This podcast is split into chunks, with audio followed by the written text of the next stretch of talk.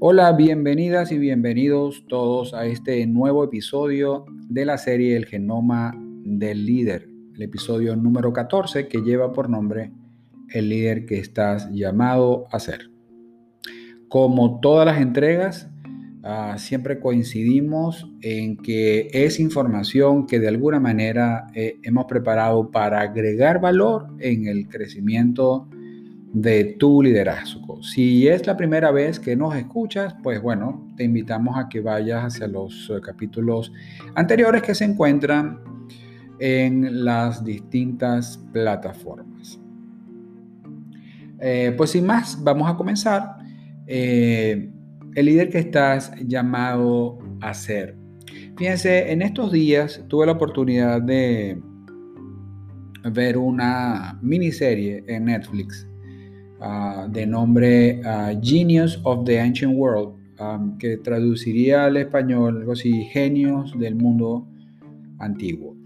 Esto es una miniserie, le, decía, de tres capítulos que aborda a tres personajes em, importantes, muy conocidos, ah, todos ellos antes de Cristo, eh, y hablaba de Buda, de Sócrates y de Confucio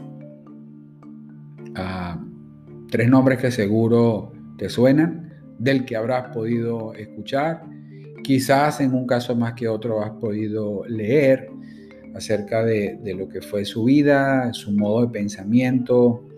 Ah, cuando terminé de ver la miniserie, eh, me sentí de alguna manera impulsado a traerte lo que para mí fueron las conclusiones relevantes y cómo ello lo puedes aplicar hacia el crecimiento de tu liderazgo. Y te voy a dar adicionalmente otra perspectiva de otro cuarto líder que para mí es muy importante. sin, sin, entrar muy en detalle en cada uno, eh, porque nos tomaría mucho tiempo, quiero ir sobre en dónde están las coincidencias y eh, esto es importante analizarlo a la luz de que mm, estos tres personajes no coincidieron en el tiempo. Estamos hablando de tres regiones distintas del mundo. Hace ya algunos años atrás, 2500 años promedio aproximadamente, quizás un poco más.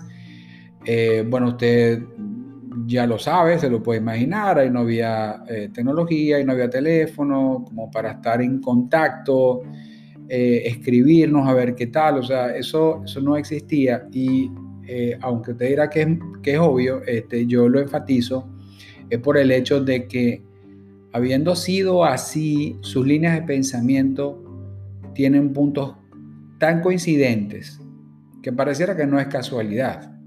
Y es lo que yo vengo a traerte. Entonces voy a empezar a destacar algunos desde la perspectiva, repito, de cada personaje, tal cual como, como se los mencioné.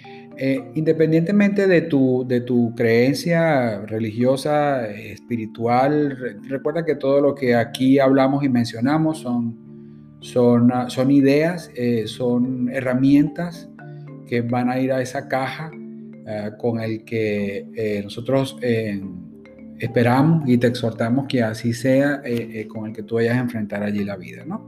Eh, y esto porque hago siempre el, énfasis o el, o el, hincapié de que no, de que, de que en principio ponemos eso por, por delante y respetamos cuál, cuál es tu, tu, bueno, tu creencia, tu religión en sí misma.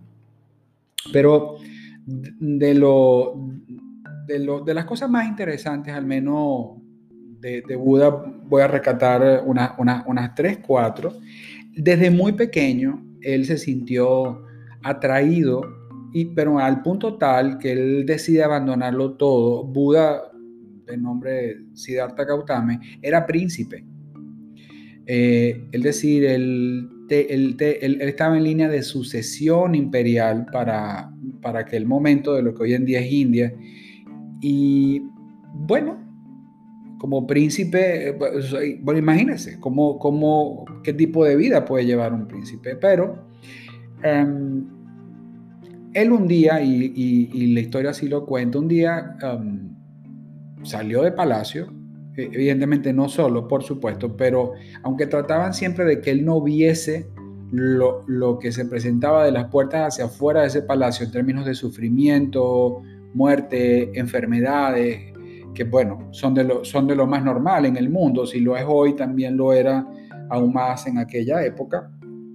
Se trataba del que no lo viese, pero bueno, cuenta esta la historia que un día eh, eh, él lo vio y se sintió conmovido al punto tal, al punto tal que esos episodios fueron los que lo marcaron eh, de tal manera que él abandona a su familia, deja a su esposa, a su hijo, y él se va entonces en búsqueda de la respuesta de algunas preguntas que para él eran relevantes y eran importantes.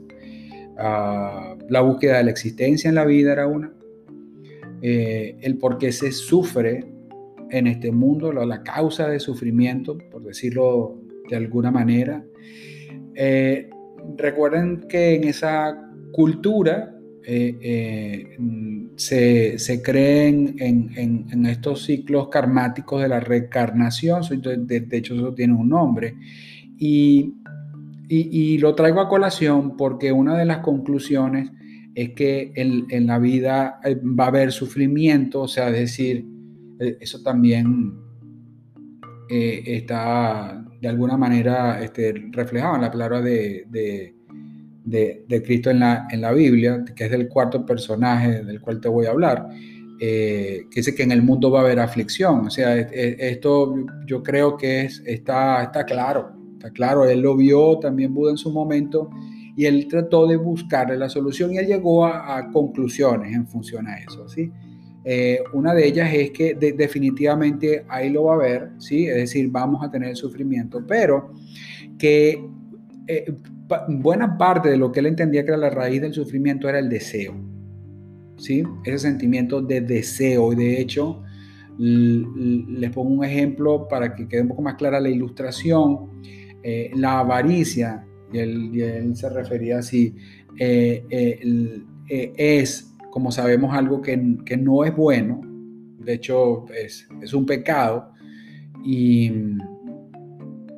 eh, pero, pero se, se, muestra en forma de un deseo, deseo de querer más y más y más. Entonces decía que en la medida de que, eh, de que existiese eh, ese sentimiento de deseo, automáticamente también iba a traer otras cosas. Y también es cierto, porque hay frustración cuando yo quiero tener algo y no lo, no lo obtengo y no lo quiero, siempre quiero tener más y no lo logro. Entonces hay sentimientos que se desarrollan dentro de la persona y generan sufrimiento. Entonces él decía, ahí está la raíz y si conocemos cómo cortarla, entonces comenzamos a cambiar el rumbo de nuestra propia vida. Es más, de hecho, no solo en esta, sino también en la otra, como ellos creían o creen. Entonces, es una de las cosas más, más relevantes que, que puedo llegar a destacar en, su, en su camino a la, a la iluminación. Otra de las cosas que él decía, teniendo que ver con lo mismo, es que en la misma medida que eh, el ser humano, que la persona, se ah, saliese de la ignorancia, es decir, se educara, eh, en esa misma medida podía combatir eh, ese, ese deseo. Es decir, era, era como un ciclo que él entendió que en la misma medida que, repito, la persona se educase, su conciencia se informara, había más posibilidades de cortar con eso de que eh, yo pasara trabajo en la vida. Si bien, si bien esa corriente religiosa tiene hasta cierto punto tiene sus, tiene sus, sus, sus observaciones y, y tiene sus seguidores también, no es menos cierto que en el fondo hay una gran realidad. ¿sí? Eh, eh, eh, él, lo termina de alguna manera ilustrando y, es como yo, yo voy a hacer el puente entre un personaje y otro. Definitivamente él creía en que en la, en la medida de que fuésemos mejores personas, mejores seres humanos, pues mejor nos iba a ir en la vida.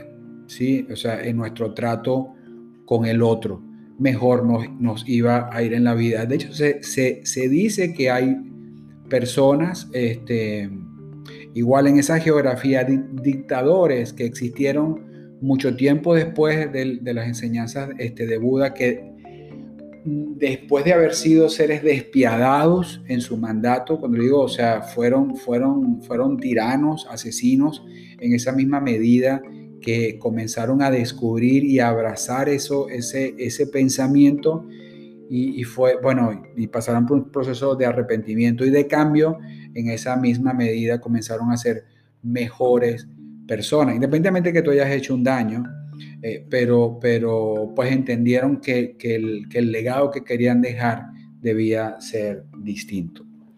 Eh, te quiero hablar del otro personaje, que en este caso es Sócrates, eh, em, de, ah, de, de, Grecia, como te digo, sus líneas de pensamiento eran completamente distintas, pero volvía nuevamente Sócrates a coincidir en que eh, la, el ser humano, si bien él tenía un método de enseñanza muy, muy subversivo al punto que le, le trajo, le ocasionó la muerte, a él lo terminaron enjuiciando de una manera que cualquiera puede entender que quizás no fue 100% justa en el, en el país cuna de la democracia en el mundo. Eh, precisamente él, él utilizó eso para, en su, se puede decir, en su última enseñanza, eh, demostrar que eh, a uno le pueden quitar cualquier cosa, cualquier tipo de pertenencia, pero no nos pueden quitar el alma, no nos pueden quitar esa, esa pertenencia más importante. Y em, él, lo, él, lo, resumió en, en, una frase que también, este, de, hecho, ha quedado en el, tiempo. Y él para, poder distinguir entre el bien y el mal, era esencial, pero tremendamente esencial, eh, erradicar la ignorancia. De hecho, él creía que la ignorancia era una, el origen de todas las maldades, porque la misma medida que esa conciencia, repito, no era informada, podía entonces eh, existir este sufrimiento y este maltrato entre el prójimo, o sea, es decir, entre las personas, en la sociedad, en el mundo, etc. Y lo cual me lleva entonces hacia el último personaje, este, que es Confucio. Em, de hecho, hay una frase que se le atribuye a él, dice que no hagan lo que no quiere que te hagan a ti. Este, y, eso se ha, eh, eh, eh, a ver, digamos, es más inclusive, este, ah, esa misma frase más, menos, también está incorporado en los diez mandamientos, pero, pero eh, de, la, de la ley que, que se le dio a Moisés en las tablas, pero también en lo que Jesús en su, en su paso por la vida lo, resumió en el segundo mandamiento más importante después de amar a Dios, este, que es amar al prójimo como a ti mismo. O sea, eh, pues Confucio mucho tiempo antes, pues también de alguna forma, se dice más o menos mil años antes de Cristo, pues también eh, ah, se, preocupó por eso. De hecho, eh, en, su, en, su, creencia o en, su, en, sus líneas de pensamiento, eh, en la China, en la antigua China, es más, y todavía hay de lo que hay una corriente ah, filosófica que le, que le sigue. Hay, hay, seguidores todavía de ello que hablan de, de ese camino, o sea, del, del, del, del path o eh, eh, la, la, ruta, ese camino por el que todo el mundo debía, debía primero conocer y segundo transitar. Y era, y, era, y, era, y era mal visto que alguien se saliese de esa ruta o de ese camino, pero que de alguna manera se resumía en el, en el camino de ser una persona ah, eh, virtuosa. Era la, era la frase con la, con la que se acuñaba. De hecho, lo que se deseaba era concentrarse en el camino y ser virtuoso en la vida. ¿Para qué? Bueno, para cultivar, este, eh, para, para, para, contribuir con la humanidad y él, y, él, y él utilizaba otra frase que era cultivar tu bondad interna y esa bondad interna eh, eh, de alguna manera eh, traía como consecuencia ser, ser una persona virtuosa en la vida. O sea, está esto que seguramente hemos escuchado, el círculo virtuoso, también círculo vicioso, o sea, quizás si ese ejemplo te sirve para irte hacia, hacia una vida virtuosa, que no se saliera del camino y que ese camino fuese no otro, sino el camino de hacer el bien a la persona, es decir, al bien, el bien a tu prójimo. Cierro con, para mí, aunque la serie no lo haya mencionado, no, su estudio haya quedado en antes de Cristo, eh, pues yo quisiera hablar de Cristo en el, eh, ya para el cierre, porque también nos, nos deja una, unos pensamientos, unos mandamientos, una manera de pensar, eh, en donde ah, después de amar a, a, tu Dios, eh, también ames al, prójimo como a ti mismo. Si ustedes se ponen a ver y, y van como, ya para cerrar eh, eh, ir, ir, como hilando esta, eh, estas ideas o estas maneras de pensar o estas formas de conducir la vida de estos cuatro grandes personajes en los últimos 2500 años, las, las coincidencias son claras. Es decir, a, ti líder te hablo, en lo que estás llamado a hacer es a transformarte en una mejor persona, a, eh, bueno, amar a tu prójimo como a ti mismo, a llevar una vida virtuosa. Y eso mm, lo puedes lograr no solo tomando una serie de decisiones correctas y probablemente difíciles, sino también que a lo largo de esas decisiones tú informes tu, tu conciencia, tú te eduques, tú aprendas. Lo decía Sócrates que, que, él, que él entendía que, la verdadera maldad era la ignorancia. Entonces, eh, eh, nosotros hemos estado expuestos últimamente y siempre lo hemos, y creo que lo vamos a seguir estando a cualquier cantidad de información que nos rodea. Solo te pido que puedas tener discernimiento, ¿sí? y, yo, y yo le pido a Dios que puedas tener sabiduría para, para, para que te quedes con lo bueno, para que informes tu conciencia y para que erradiques la ignorancia de forma que te permita cultivar esa bondad internamente, lleves una vida virtuosa y que trates a los demás como quieren que te traten a ti. Con esto cierro, si todavía estás aquí, te agradezco muchísimo haberte mantenido en sintonía con nosotros. Este episodio fue quizás un poquito más largo que los anteriores, pero ya verán pues que teníamos mucho, mucho que hablar y mucho que compartir. Entonces, eh, te espero en el próximo episodio de esta, eh, tu serie El Genoma del Líder. Te habló Gustavo Rodríguez. Hasta la próxima.